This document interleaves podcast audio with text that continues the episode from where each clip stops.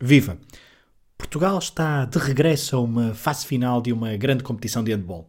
E esse é o pretexto para este episódio. Nos próximos minutos analisaremos não só as opções da seleção portuguesa no Euro 2020, como também falaremos sobre esta competição, sempre espetacular e imprevisível. Para isso, contaremos com a ajuda do jornalista Adérito Esteves. Eu sou o Pedro Fragoso e sejam bem-vindos a mais um episódio do Desconto de Tempo, um podcast do Hemisfério Desportivo. Um projeto sem paralelo.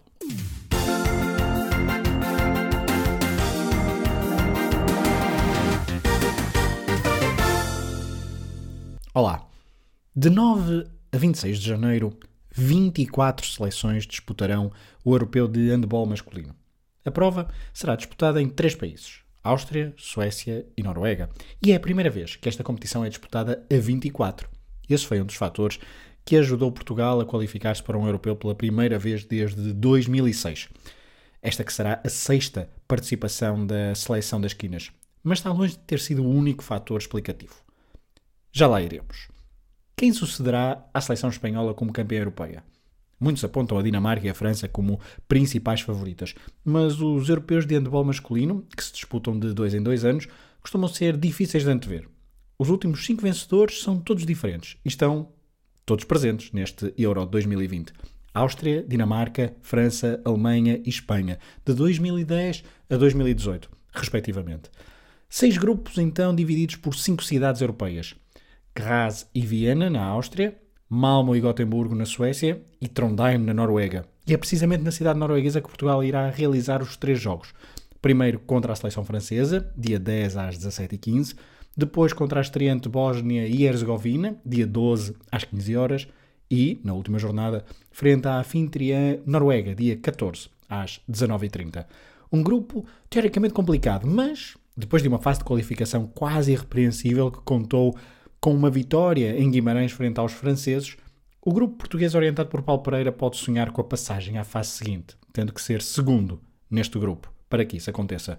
São 18 os jogadores na comitiva, onde a grande ausência é Gilberto Duarte, a contas com uma lesão, ele que tanto merecia o prémio de jogar uma fase final com a seleção portuguesa. Mas mesmo sem Gilberto Duarte, a seleção portuguesa já é encarada com muito respeito pelos seus adversários.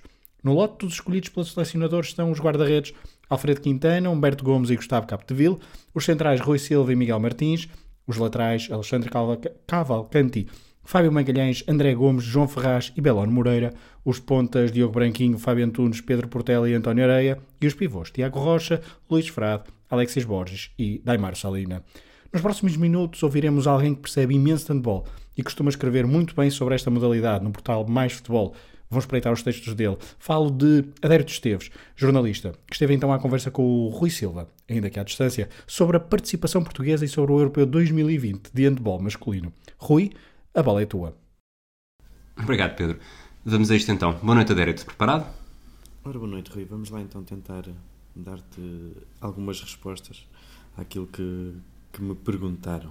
A primeira pergunta que tenho para te fazer está hum, precisamente relacionada com este regresso de Portugal a uma fase final depois de muito tempo ausente. Achas que este feito pode fazer com que haja uma sensação de que a missão já está cumprida, de alguma forma? É verdade, Portugal volta, volta a uma fase final 14 anos depois, foi muito tempo. Uh, mas a mensagem que o selecionador nacional tem passado para, para fora e acredito também para os jogadores é de que o estar presente no europeu não pode ser visto como um prémio suficiente. Uh, não basta estar lá, há que continuar a mostrar que, que merecem mais, mais do que isso. E que efeito é que essa mensagem pode ter? Por um lado, pode trazer, se calhar, uma pressão extra aos jogadores, eh, mas por outro é acho que também pode ser encarado como fator de motivação para eles que, estão ali, vão jogar contra os melhores do mundo e, eh, e mereceram estar lá e podem continuar uh, a mostrar ter, ter valor. Além disso, não vai haver grande tempo para, para ter para haver nervosismo no início da competição. É uma competição demasiado curta. Portugal começa logo contra a França uh, que, é, que é uma das, das melhores seleções do mundo.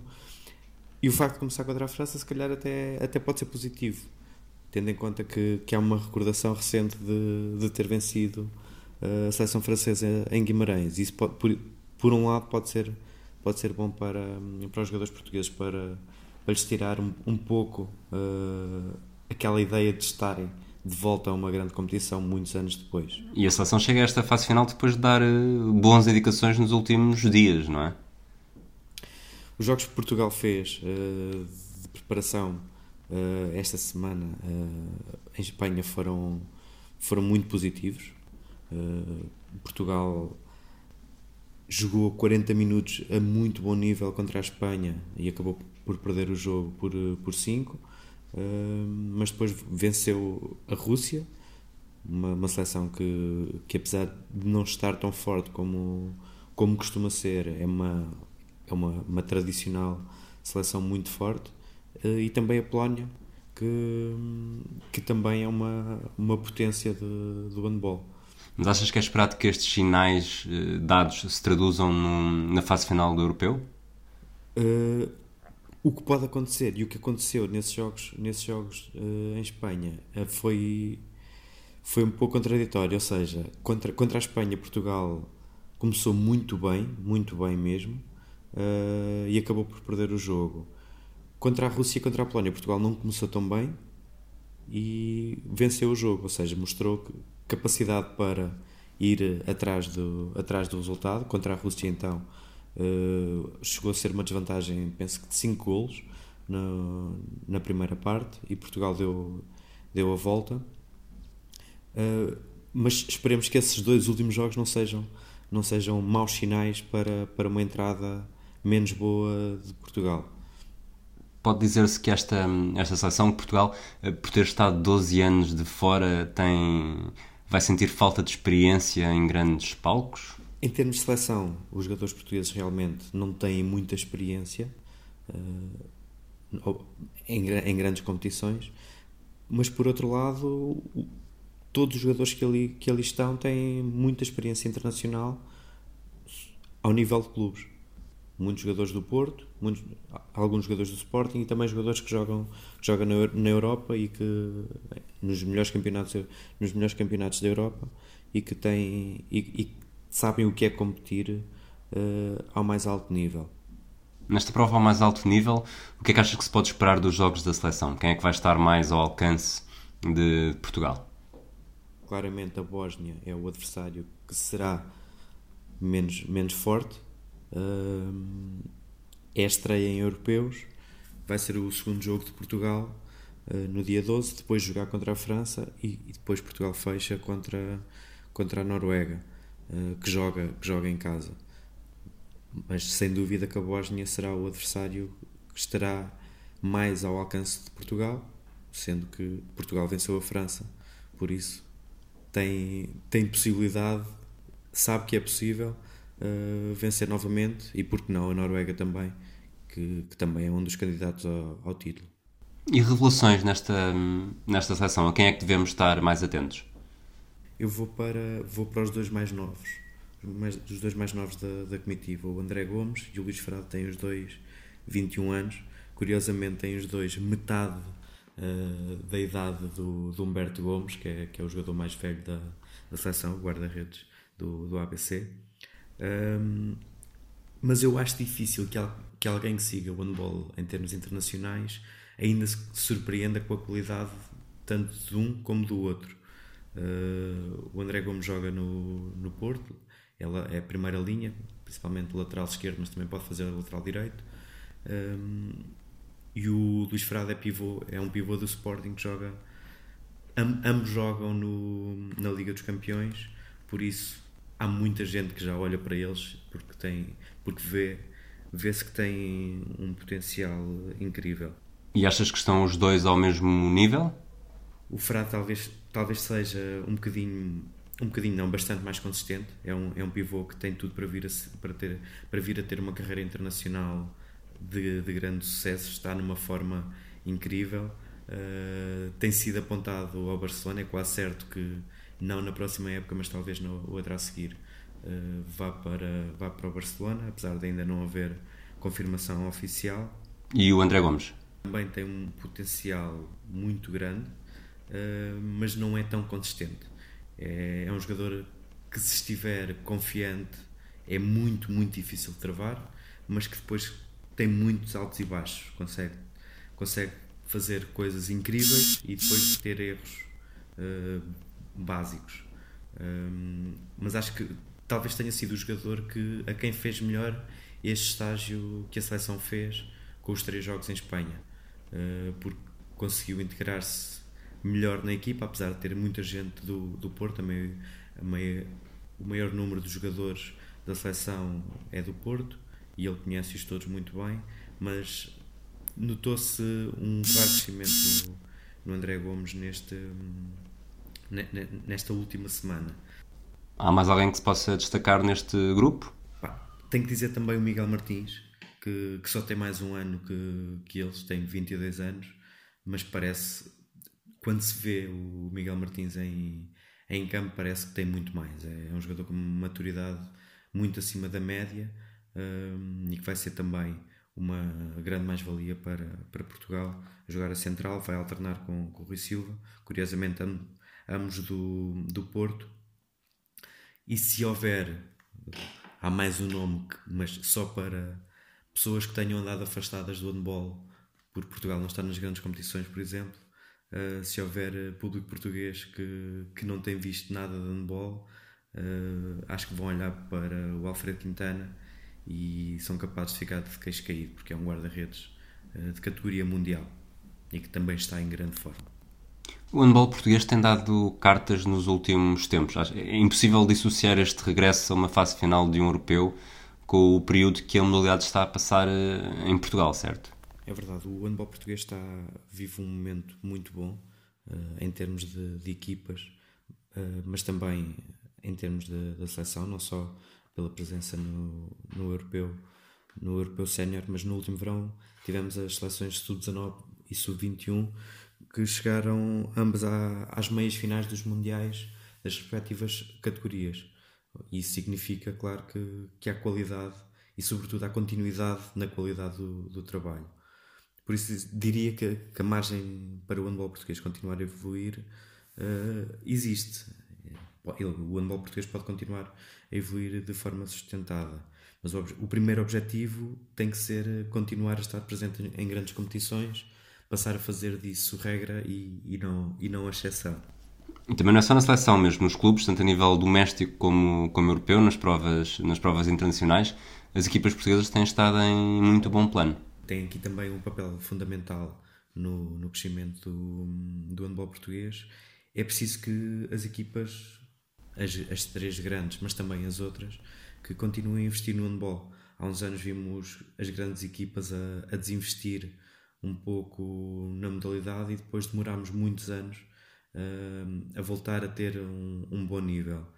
Uh, por outro lado, acredito que a visibilidade que, que as equipas portuguesas têm tido na Europa, sobretudo na Liga dos Campeões, com, com as campanhas do Porto e do Sporting na época passada e nesta, um, isso é bom para, para o campeonato português porque pode torná-lo também mais apetecível. Temos visto jogadores de, de renome internacional a virem jogar para o Campeonato Português. É verdade que a maioria já numa fase terminal de, das suas carreiras, um, mas isso chama, chama outros, chama, chama outros jogadores que começam a olhar, um, que podem começar a olhar para o Campeonato Português e ver, ver aqui uma possibilidade, como também os treinadores. Temos dois treinadores uh, com provas dadas a nível europeu, neste momento a trabalhar em Portugal, o Magnus Anderson no, no Porto e o Thierry Henry no, no Sporting, e tudo isso é bom para, para a evolução da modalidade, para continuar, uh, continuarmos a crescer. Que impacto está a ter a chegada de alguns jogadores estrangeiros com nome feito no handball internacional ao campeonato português? Uh, diria que a experiência, a, experiência dos jogadores que têm vindo jogar para cá, esses jogadores mais, mais experientes, tem sido positiva para, para a evolução dos, dos jogadores mais jovens portugueses que têm um contacto com, com jogadores que, que já sabem muito de handball, que já estiveram nos maiores palcos, uh, e treinar com esses jogadores todos os dias uh, só pode ser bom para, para, os jovens, para os jovens portugueses. Mas achas que isto tudo é suficiente para, nas grandes competições europeias, podermos ter cada vez mais uma, uma palavra a dizer, depois do. Ou seja, tem, tem acontecido isto, mas é, é, é sustentável? Ainda estamos, e é preciso, é preciso dizer que ainda estamos, em termos de orçamentos, em termos de, de regularidade, ainda estamos muito longe uh, das equipas que lutam pela Liga dos Campeões. Se, se for para aí que estamos a olhar, ainda estamos muito longe disso. Mas o Porto e o Sporting, sobretudo o Porto, uh, esta época, uh, tem mostrado que as equipas portuguesas podem ir a qualquer campo, ganhar a qualquer adversário. E o Porto já fez isso. Ganhou no ganhou Kiel, ganhou, ganhou em Montpellier, ganhou ao Kiels também. Por isso, a distância é grande para manter uma regularidade de resultados, de ir ganhar lá constantemente a esses, a esses palcos uh, contra esses adversários mais duros, uh, mas pode acontecer e tem acontecido. Bom, regressando ao que nos trouxe aqui, ao europeu de, de handball, há um favorito claro à vitória, alguma equipa, duas seleções que possamos desde já dizer que vão, que vão estar na final e depois ou cai para um lado ou cai para o outro? No handball é, é muito difícil, é sempre muito difícil fazer prognósticos para, para as grandes competições. Os europeus, para, para dar uma ideia a quem, não esteja, a quem não esteja a par, os europeus e os mundiais jogam-se de dois em dois anos, ou seja, todos os anos há uma grande, há uma grande competição. E ainda os Jogos Olímpicos. E se formos olhar para as últimas cinco grandes competições, houve quatro vencedores diferentes. Só a Dinamarca é que repetiu um título, ganhou o Ouro Olímpico um, e no ano passado conseguiu o título mundial. Um, mas de resto houve sempre vencedores diferentes e para este, para este europeu são apontadas seis seleções que são fortes candidatas ao título. Um, a Espanha, que é, é campeã, uh, venceu em, em 2018, é uma, é uma equipa dificílima de bater, muito equilibrada, com, que tem dois jogadores uh, da mesma valia em quase todas as posições. Há a Dinamarca, obviamente, campeã do mundo, campeã olímpica uh, e que tem uma geração absolutamente brilhante, uma equipa que joga, que joga de olhos fechados e que, além disso, ainda tem um dos maiores desequilibradores do, do handball mundial, o Mikkel Hansen. E a Dinamarca chega também a esta, a esta fase final em grande forma nesta semana que antecede o, o europeu, ganhou a Noruega e ganhou a França, que são outros dois eh, que são os dois adversários de Portugal e que, são, e que estão também incluídos no lote dos seis favoritos. Vamos à Noruega. A Noruega joga em casa uh, e é só vice-campeão do mundo nos dois últimos mundiais. A França é a seleção com mais títulos na, na última década do, do handball. Tem tem uma geração de jogadores que são considerados que, que é considerada uma das melhores uma das melhores equipas de sempre da história da história do handball, uma geração que está a acabar a, que está a acabar a carreira. Nomes como o Sorrendo, o Karabatic, o Luca Balot, uh, o Terry Omei, por exemplo, o guarda-redes já não vai estar neste, neste europeu, acabou a, a carreira na, no final da época passada, mas são, são jogadores que estão a dar os passos, os passos finais para, para as suas carreiras, ou seja, querem, querem, sair, querem sair em grande. E depois, quem é que temos mais na, nesta luta?